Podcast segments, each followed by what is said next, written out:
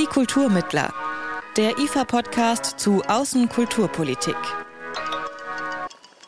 Hi und herzlich willkommen zu einer neuen Folge von Die Kulturmittler. Wie in jeder Folge besprechen wir hier ein Thema, das die Arbeit des IFA, der ältesten Mittlerorganisation Deutschlands, umfasst. Und das sind in dieser Folge deutsche Minderheiten im östlichen Europa und den GUS, der Gemeinschaft unabhängiger Staaten, also den Nachfolgestaaten der Sowjetunion. Schätzungen zufolge sind das etwa 1,2 Millionen Menschen. Und einen davon haben wir heute zu Gast.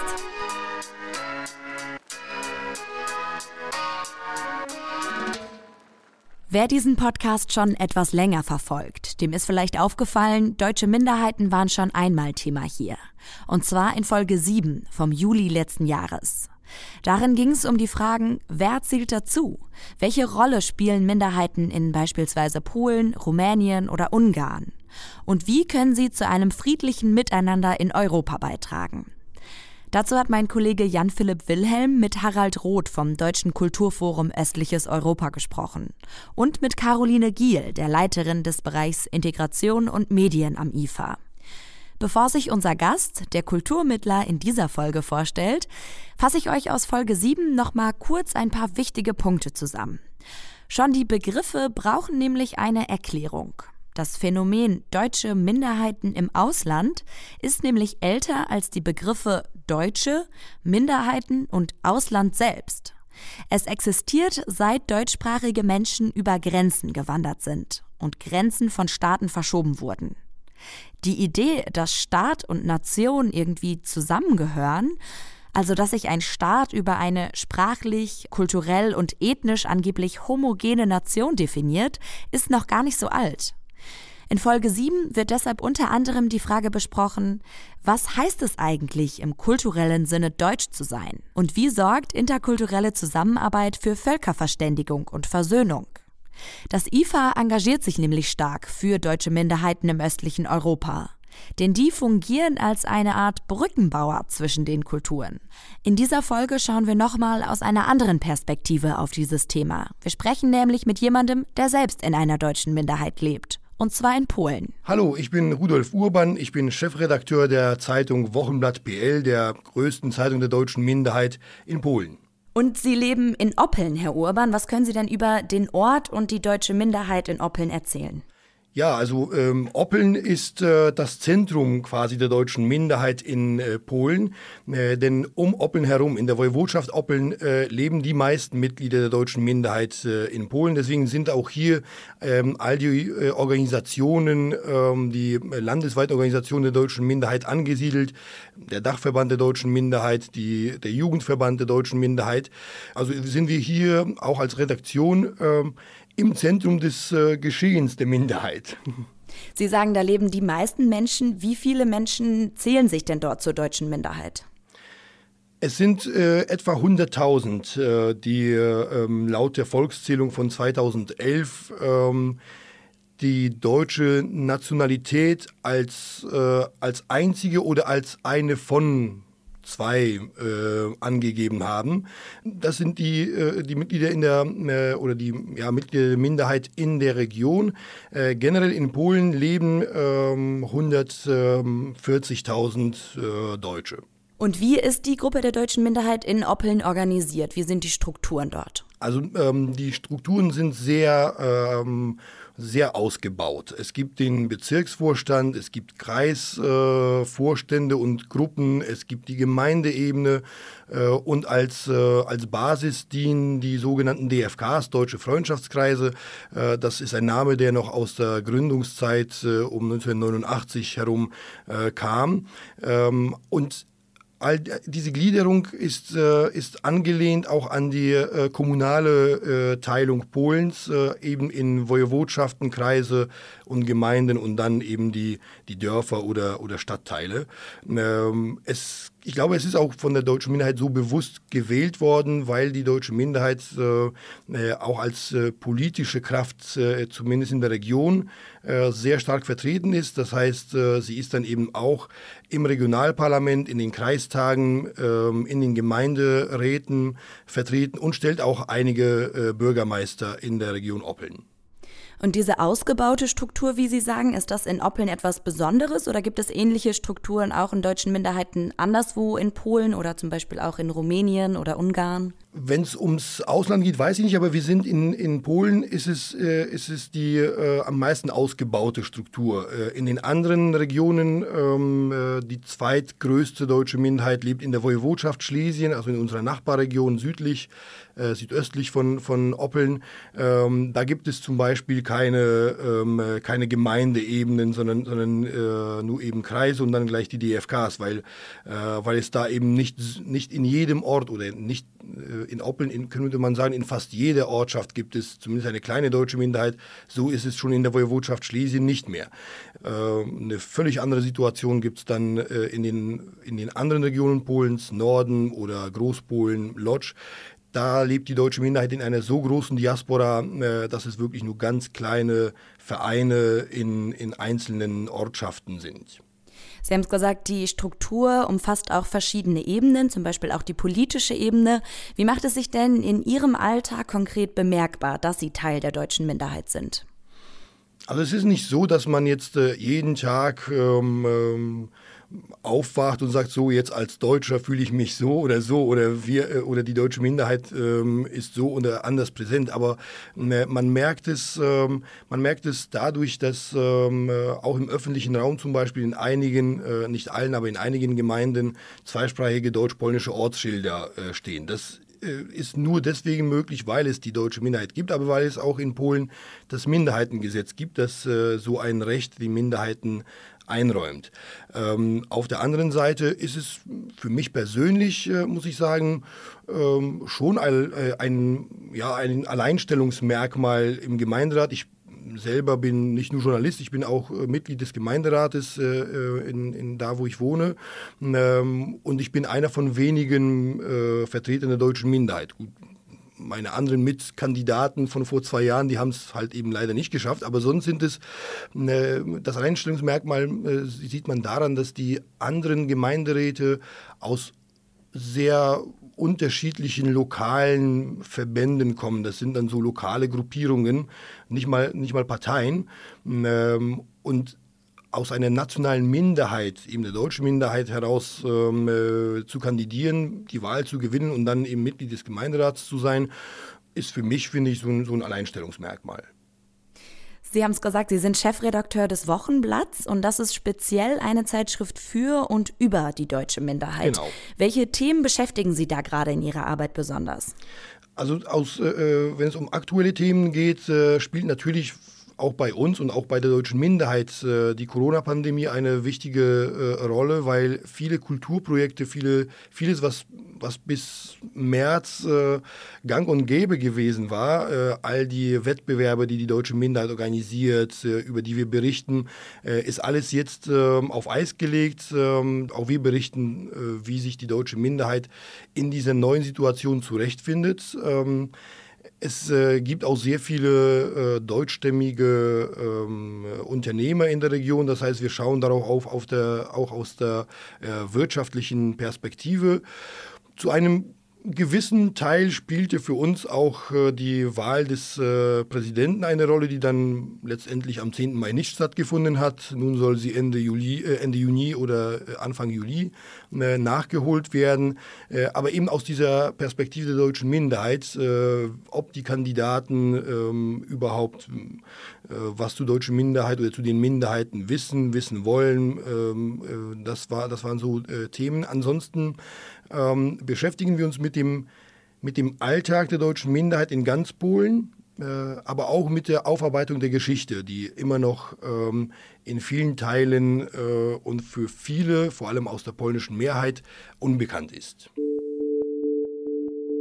So geht es wahrscheinlich nicht nur der polnischen Mehrheitsbevölkerung, sondern auch vielen in Deutschland.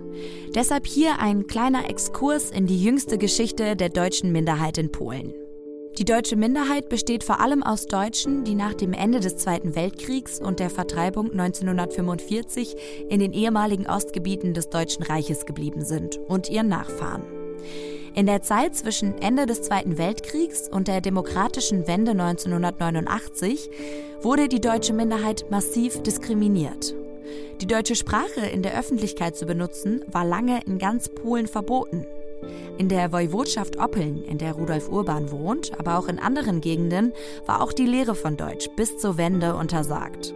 Deutsche Inschriften, deutsche Bücher, Grabsteine und Denkmäler wurden zerstört. Die deutsche Minderheit wurde de facto unsichtbar gemacht. Ein Umdenken entstand zuerst aus der demokratischen Arbeiterbewegung. Erst seit 1991 ist die deutsche Minderheit in Polen als die größte nationale Minderheit anerkannt. Ihre Rechte sind durch die Verfassung der Republik Polen garantiert. Die Anerkennung hat natürlich einige Veränderungen für das Leben in der deutschen Minderheit bedeutet. Nicht immer zum, zum Besten hat es sich äh, geändert. Ähm, äh, und zwar äh, einerseits ähm, ist man angekommen. Die deutsche Minderheit ist, äh, obwohl sie nie ihre eigene Heimat oder ihre Region verlassen hat, äh, fühlte sie sich äh, über die 45 Jahre bis 1989 entfremdet. Man durfte nicht der sein, der man, der man eigentlich ist. Ähm, dann hat man dieses, dieses Recht bekommen. Man hat also quasi die eigene Region, ähm, äh, die eigenen Dörfer und Städte äh, wieder für sich entdeckt quasi. Äh, das ist das Positive ähm, nach dieser Anerkennung, ähm, nach, der, ähm, äh, nach der polnischen Verfassung, die dann äh, auch die Minderheitenrechte garantiert hat, kamen weitere Gesetze, vor allem das Minderheitengesetz aus dem Jahr 2005, das dann nochmal die Minderheitenrechte in Polen konkret, konkret aufschreibt. das heißt, man, man ist ein Teil der Gesellschaft, man muss sich auch nicht mehr als Minderheit verstecken, das ist sehr gut. Äh, aber ich glaube, auf der anderen Seite ähm, ist so ein bisschen äh, bei der deutschen Minderheit ähm, ja, dieses, ähm, diese Aufbruchstimmung aus, den, aus, der, äh, aus der ersten Hälfte der 90er Jahre dann so ein bisschen abhanden gekommen. Ja, man, wenn man etwas garantiert hat, wenn die Rechte da sind, äh, ne, dann, dann hat man so ein bisschen diese, dieses, ja, äh, diese Kraft verloren, nochmal noch mal sehr aktiv zu sein. Man nimmt jetzt vieles einfach mal so hin. Es funktioniert dann und so ist es gut. Wenn es mal nicht funktioniert, äh, naja, dann nimmt man es manchmal halt so hin. Äh, das sieht man äh, zum Teil auch bei, ähm, äh, zum Beispiel bei dem letzten großen Streit, den, äh, der auch immer noch nicht ausgestanden ist zwischen der deutschen Minderheit und dem polnischen Bildungsministerium, äh, wo das von der aktuellen Regierung, also bei der aktuellen Regierung hat dann das Bildungsministerium ähm, eine neue Vorschrift herausgegeben, dass Grundschüler in den letzten zwei äh, Klassen, also in der siebten und achten Klasse, äh, Deutsch nicht mehr parallel als Minderheiten und Fremdsprache äh, lehr lernen dürfen. Man muss sich entscheiden ähm, und auch wenn jetzt alle Deutsch als Minderheitensprache nehmen, gibt es dann eben für diejenigen, die nur Deutsch als Fremdsprache wollen, diese Möglichkeit nicht. Das heißt, man, man hat so ein bisschen Wirrwarr reingebracht. Da protestiert zwar die deutsche Minderheit als Organisation, da protestieren einige Eltern und natürlich auch einige Lehrer, aber so in der, in der Gesamtheit der deutschen Minderheit habe ich zumindest als, als Journalist jetzt äh, keinen großen Aufbruch äh, gemerkt, dass man sagt, so jetzt müssen wir für unsere Rechte irgendwie einstehen. Äh, das ist so ein bisschen bei der Minderheit in den letzten 30 Jahren abhanden gekommen. Können Sie nochmal den Unterschied erklären, was es ähm, bedeutet, die deutsche Sprache in der Schule als Minderheitensprache oder als Fremdsprache zu wählen? Also Fremdsprache äh, bedeutet zwei Unterrichtseinheiten in der Woche. Und äh, Deutsch als Minderheitensprache heißt, dass es mindestens drei äh, Unterrichtsstunden in der Woche sein müssen, plus ein weitere, eine weitere Lektion, äh, jetzt weiß ich nicht, ob es jetzt jede Woche oder alle zwei Wochen ist, äh, die da heißt äh, Geschichte und Kultur der eigenen Nation oder des eigenen Herkunftslandes. Das heißt, dass man dann nochmal quasi beim Deutsch als Minderheitensprache dann nochmal Landeskunde mit dazu bekommt, was man bei Deutsch als Fremdsprache nicht hat und generell eben mehr Unterrichtsstunden bei Deutsch als Minderheitensprache. Das heißt, ähm, die Situation für die Minderheiten oder die, für die Rechte der Minderheiten hat sich auch verändert, seitdem die rechtspopulistische Peace-Partei regiert? Ja, ähm, auf jeden Fall. Äh, man sieht es nicht, äh, nicht ähm, auf, äh, so, so eindeutig. Das sind immer so kleine, äh, ja, wie nenne ich das, sind nicht keine Sticheleien, aber das sind so kleine, äh, kleine, äh, kleine Attacken. Ja, also diese, dieses, äh, dieses Deutsch als Minderheit oder Fremdsprache, das ist schon eine äh, ne ziemliche, eine ne ziemlich große Aktion. Aber dann gab es zum Beispiel ähm, die Anfrage des wenn ich mich, mich nicht irre, des polnischen äh, Verteidigungsministers in den letzten Jahren, der äh, an alle Landräte, äh, sie sollten äh, die, äh, die Leitung oder die Führung aller offiziellen und inoffiziell ähm, auftretenden Minderheitsorganisationen in ihrem Einzugsgebiet zusammentragen und es dem Verteidigungsminister äh, diese Informationen weitergeben, wo man sich fragt, wozu denn, ja, wenn die, wenn die nationalen und ethnischen Minderheiten in Polen offiziell funktionieren. Man weiß, wo sie ihren Sitz haben und wer, wer da die Leitung hat. Ähm, das, sind, das ist so, so, eine, so eine Sache. Dann gab es ähm, einen Bericht des Finanzministers äh, über die Finanzen im, im Land und dann gab es im Kapitel Geldwäsche ähm, so einen kurzen Satz, wo, wo es hieß, dass die nationalen und ethnischen Minderheiten vor allem ähm, ähm, bei, beim Thema Geldwäsche äh, anfällig darauf wären, was auch immer das bedeutet. Ja, das, ist, das sind dann immer so, so kleine Sticheleien, um, äh, um zu versuchen, äh, so interpretiere ich es, ähm, so ein bisschen äh, dieses gute Zusammenleben, äh, was wir hier in der Region haben, was gewiss auch die anderen nationalen äh, und ethnischen Minderheiten in Polen mit ihren äh, Nachbarn äh, haben, das so ein bisschen, so ein bisschen zu zerstören. Vielleicht nicht ganz, aber so ein bisschen. Das ist also auf der politischen Ebene. Was macht das dann mit der Stimmung im Land zwischen der deutschen Minderheit und der polnischen Mehrheitsbevölkerung?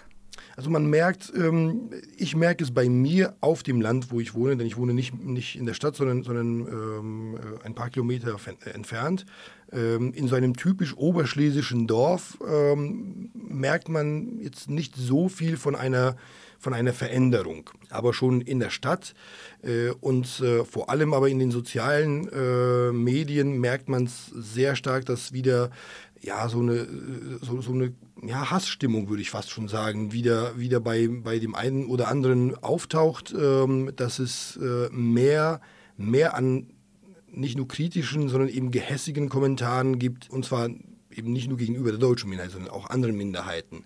Ähm, dass, dass eben diese Polarisierung in der, in der Gesellschaft, wir, die Polen und die anderen, also nicht nur die deutsche Minderheit, sondern auch andere, ähm, das, man, das merkt man schon ziemlich stark, aber eben vor allem in den sozialen äh, Medien und, und vor allem in größeren Städten, wo, wo eben die Bevölkerung ziemlich, ziemlich ausgetauscht wurde, sage ich mal so. Ja? Also in einem oberschlesischen Dorf leben viele Autochtone, ob sie jetzt nun sich zur deutschen Minderheit zählen oder nicht, ist eine andere äh, äh Sache aber sie sind da äh, seit, seit Jahrzehnten, Jahrhunderten, äh, sind die Familien ansässig, äh, wo es mehr eben zugewanderte Polen aus unterschiedlichen Teilen Polens gibt, äh, in den, zugewandert in den letzten Jahrzehnten.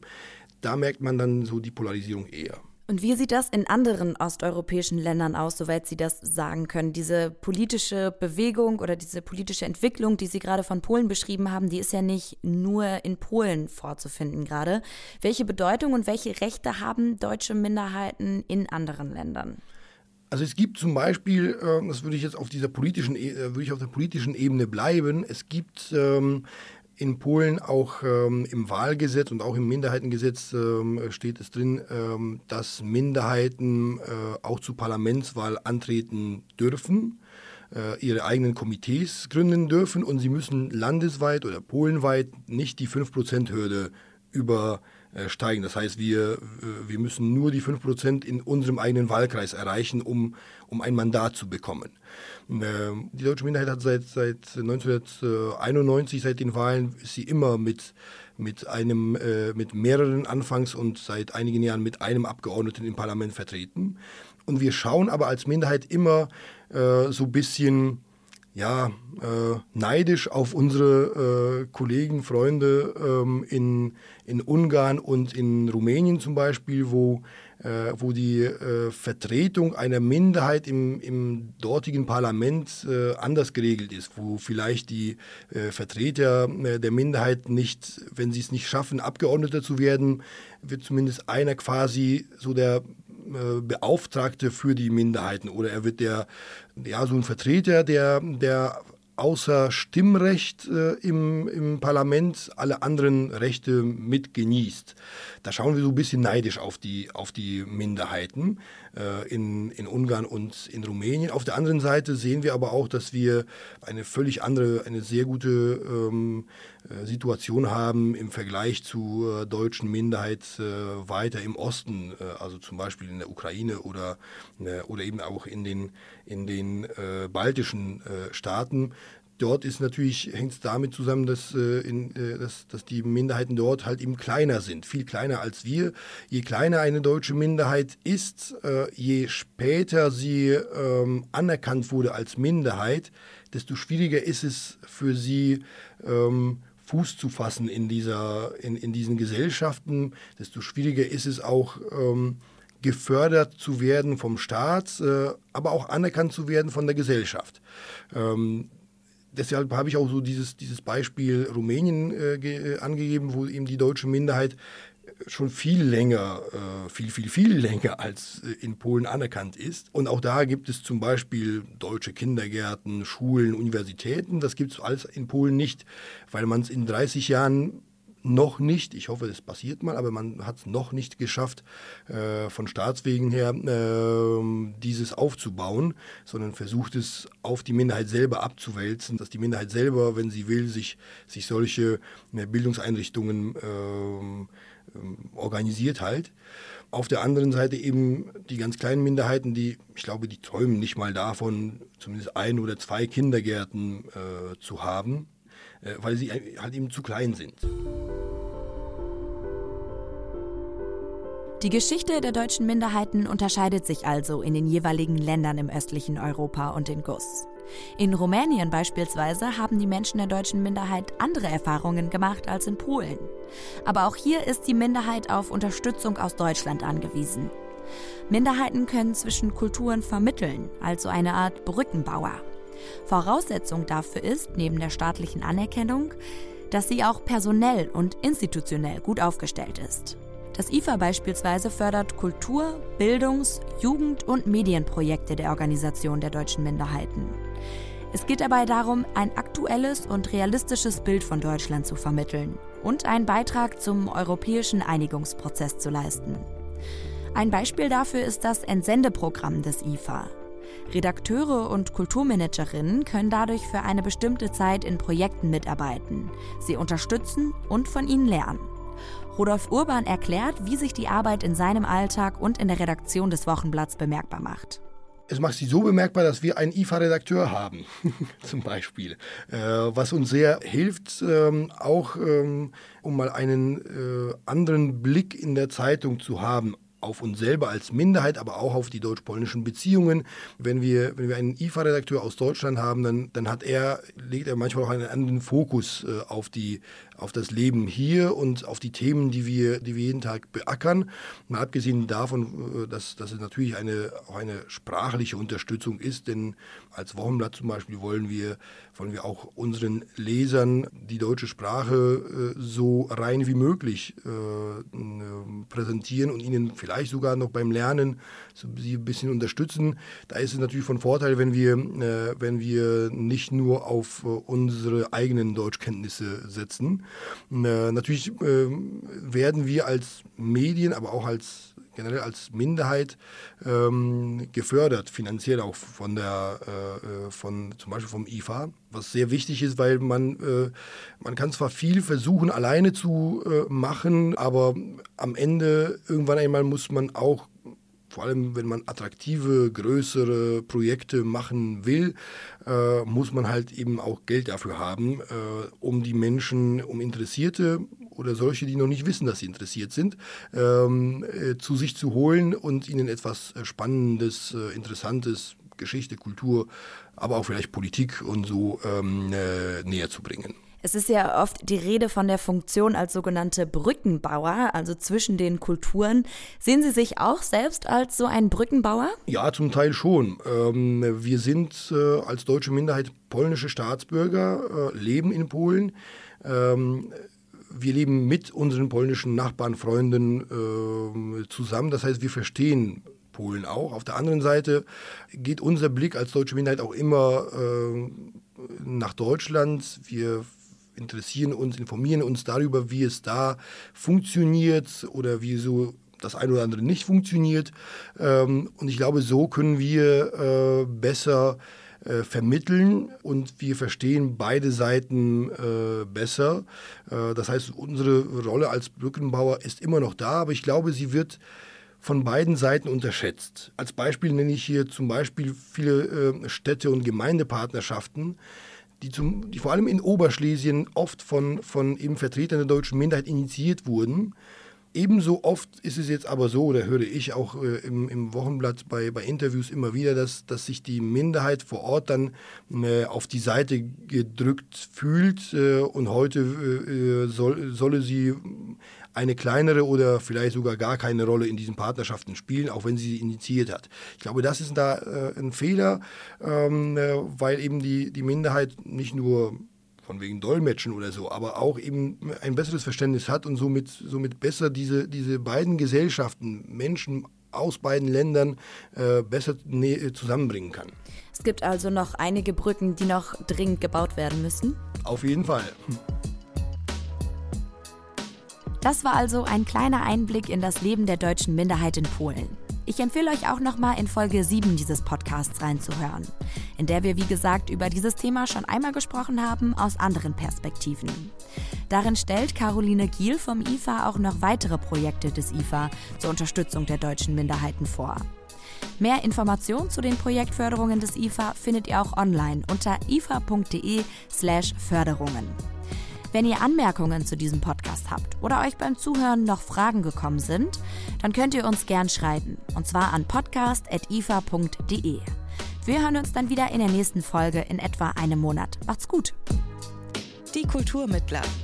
Der IFA-Podcast zu Außenkulturpolitik.